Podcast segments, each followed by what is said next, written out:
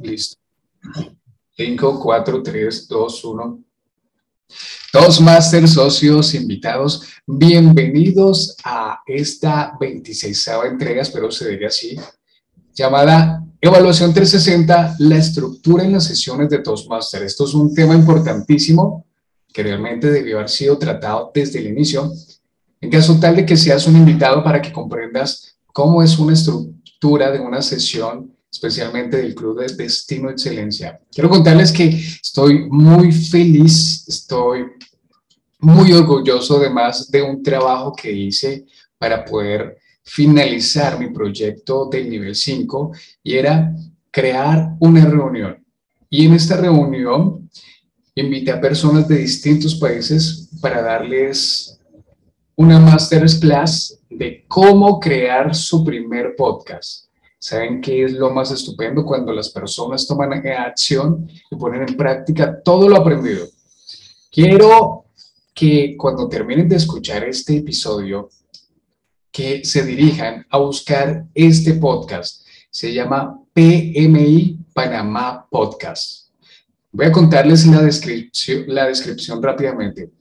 Te invitamos a oír este podcast donde compartiremos contigo la experiencia de los especialistas en la gestión de proyectos para inspirar a los profesionales, motivar a quienes se unen a este maravilloso campo y mantenernos actualizados. Doing Projects en Panamá. Recuerden el nombre de este podcast, PMI Panamá Podcast. Quiero enviar una felicitación enorme, quiero enviar es que se me olvidó el nombre. Voy a buscar que se me hizo. a ver si lo encuentro acá. Mm. A ver qué la hice. Es que no recuerdo cuál fue la persona que creó el podcast. A ver si la encuentro. Preciso, a ver si no la encuentro. La tenía ahorita aquí. Eh, acá está, acá está, acá está. Quiero, quiero felicitar a Jennifer de Panamá, quien fue la persona que lideró este podcast y por supuesto no solamente a Jennifer, sino a todas las personas que hacen parte de la creación de este contenido. Recuerden el nombre de este episodio, Evaluación 360, la estructura en las sesiones de Toastmasters. Soy Diego Reyes, muchas gracias por permitirme estar en sus oídos y pasamos a conocer a nuestro invitado. Nuestro invitado es un protector de los animales y la naturaleza. Es veterinario y optimista. Estoy hablando de Andrés Osorio Pazmiño. ¿Cómo estás? Buenas tardes. Hola Diego, ¿cómo estás? Muchísimas gracias por la invitación a ti por aceptar y compartirnos este contenido que realmente es muy importante que lo comprendan especialmente los nuevos socios. Andrés, en estos momentos, ¿tú en dónde te encuentras? Yo estoy en la capital de la salsa, en Cali, Valle del Cauca. Andrés está en el Cali, Valle del Cauca, yo me encuentro en el Quindío, en el eje cafetero, y gracias a esta pandemia, pues esto fue lo que conseguimos poder hacer reuniones con personas de otras ciudades y otros países. Vámonos directo al gran Andrés, vámonos al ABC, vamos a cómo se forma, cómo se crea una estructura para mantener un orden en una sesión de Toastmasters. Cuéntanos cómo funciona esto. Bien, Diego, nuevamente muchísimas gracias por la invitación. Eh, Toastmasters se caracteriza por su organización, por su sistema de calidad que permite que cada una de sus sesiones tenga un alto nivel de satisfacción para los participantes. Entonces, el día existen claramente definidos unos roles y unas funciones, ¿sí? Entonces, esa estructura que se maneja con tiempos permite eh, hacer un paso a paso, un minuto a minuto del desarrollo de cada una de las sesiones y eso, pues, dependiendo de los temas que se manejen, hace muy enriquecedor el compartir el conocimiento. Eso te puedo decir inicialmente. Andrés, dime o cuéntanos tu experiencia cuando visitaste Toastmasters por primera vez y además que lo hiciste de manera virtual. ¿Qué, qué te llevaste ese día? Bueno, Diego, en este caso quiero contarte y contarle a las personas que nos escuchan que yo me di cuenta de Toastmasters a través de un libro.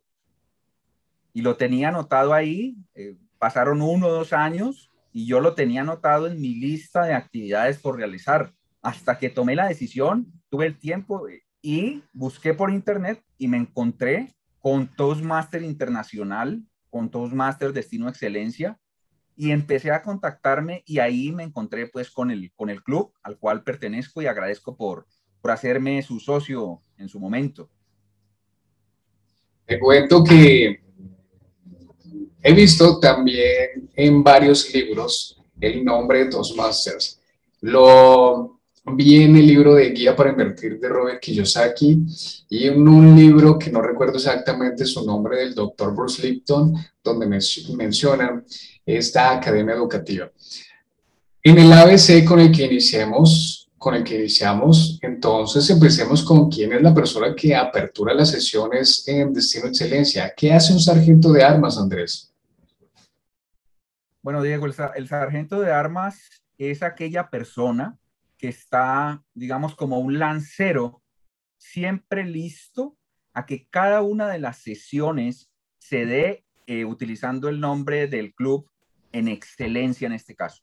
Es aquella persona que previamente organiza, por ejemplo, el salón, cuando lo hacemos presencial o semipresencial, está pendiente de todos los elementos de logística, tanto presencial o virtual, para garantizar el éxito de la sesión de principio a fin. Una de las funciones que también tiene en este caso el sargento de armas es siempre recordarnos que estos másters cuántos clubes de Toastmaster existen en Colombia, por ejemplo, cuántos a nivel internacional. Entonces, siempre, digamos, es un, un host muy importante para mantener la calidad de las sesiones. Un consejo que se le brinda al sargento de armas, ya que es la persona que inicia la sesión, es que lo inicie con toda la energía, con esa energía que puede inspirar y que puede irradiarle a los participantes. Luego del sargento de armas que pasa a presentar al presidente del club, pasamos a conocer a un rol muy importante que debo confesarlos que es mi rol favorito y es el Toastmasters de la noche. ¿Cuál es la función del Toastmaster de la noche? Bueno, el Toastmaster eh, tiene una, una función fundamental también en cada una de las sesiones, puesto que es el articulador de la sesión a la funcionalidad del Toastmaster. Y esto tiene que ver con todo el tema previo a la sesión, ¿sí? Entonces, recordando un poco que la sesión tiene roles y que cada uno de los socios debe participar, entonces él se encarga de articular con cada uno de los socios previamente, proactivamente, cuál va a ser esa sesión, hasta que logra concretar una agenda. Y esto es un trabajo muy, muy arduo, ¿cierto? Muy importante, muy interesante, porque esto lleva también a hacer trabajo logístico, es decir, la, presentación de una agenda tiene que uno saber el nombre, de, por ejemplo, del socio, tiene que saber cómo lo debería presentar, cuáles son los, los discursos. Bueno, es conocer en profundidad la sesión y administrarla y llevar mucha energía a esa sesión para que sea un éxito realmente. Entonces el Toastmaster es un articulador y concreta claramente con apoyo de, todos, de todos ese orden del día en, digamos, en una fecha en particular o específico.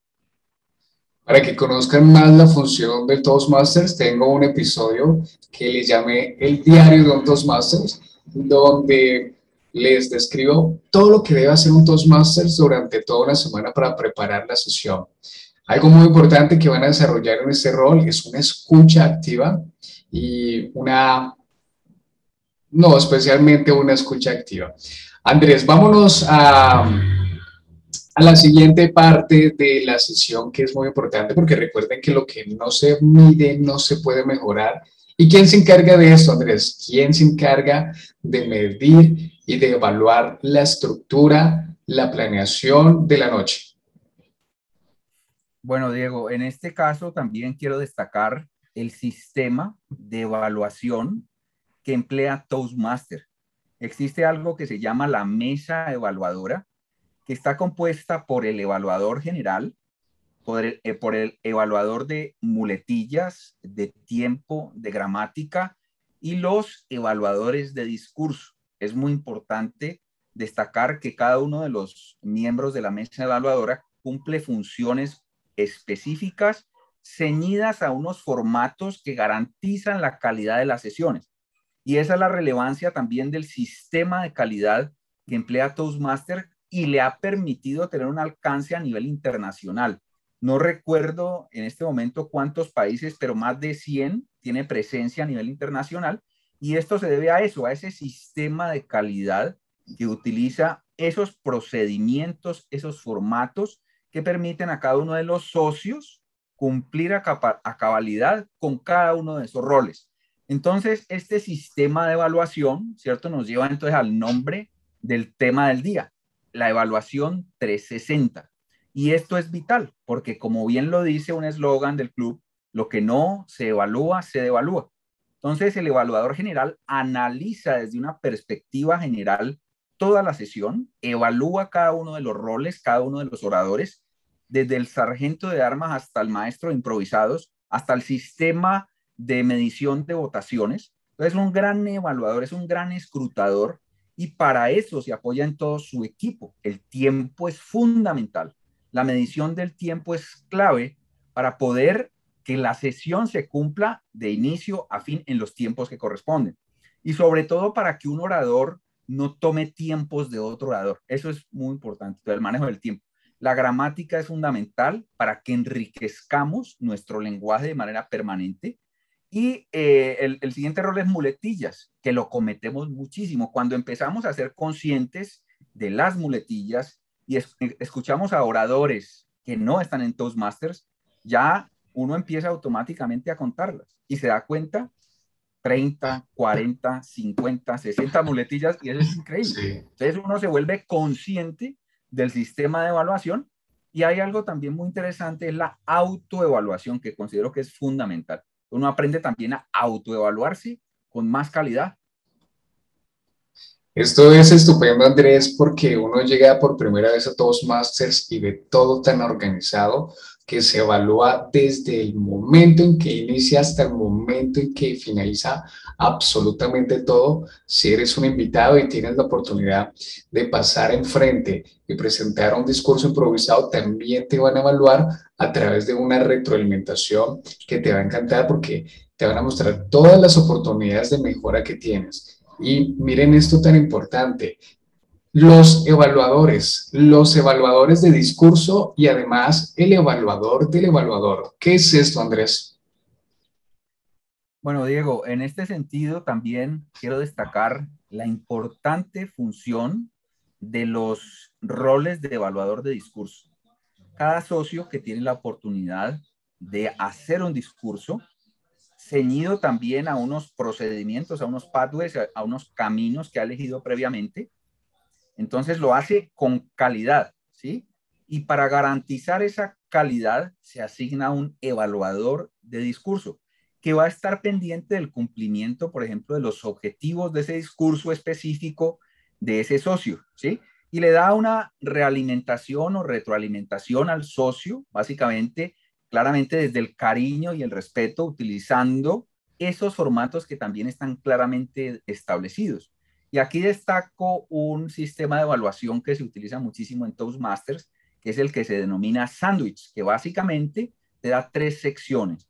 Una sesión en la que el evaluador analiza y da la opinión del discurso, destacando lo bueno, ¿sí? Lo. Lo, lo, lo bonito del discurso. La siguiente sesión es la oportunidad de mejora para el socio. Y la tercera y última sesión es nuevamente destacar eh, lo bueno que hizo el orador y finalmente se plantea en muchos casos un desafío. Por ejemplo, ahora eh, que estamos en virtualidad, algunos participamos virtualmente en mi caso, pero otros tienen la oportunidad de hacerlo presencial y no lo hacen. Entonces un desafío es, bueno, vamos entonces a hacerlo presencial, porque una cosa definitivamente la virtualidad y otra cosa es sentir la energía del salón, de los compañeros, de los evaluadores.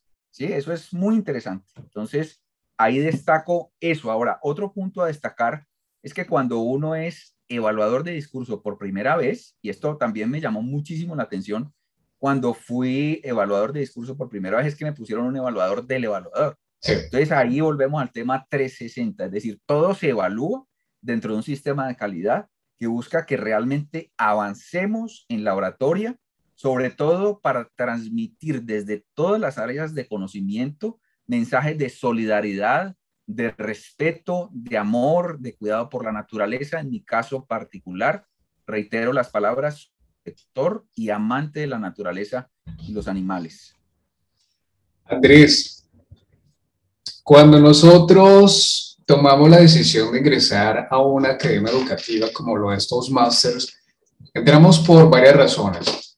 Una para educarnos, una para aprender esas habilidades y ese talento de expresarnos, de hablar mucho mejor, de enriquecer nuestro vocabulario, de convertirnos y transformarnos en líderes. Pero esto requiere de un trabajo y requiere de la repetición. ¿Y cómo yo adquiero este talento si no me lanzo al agua?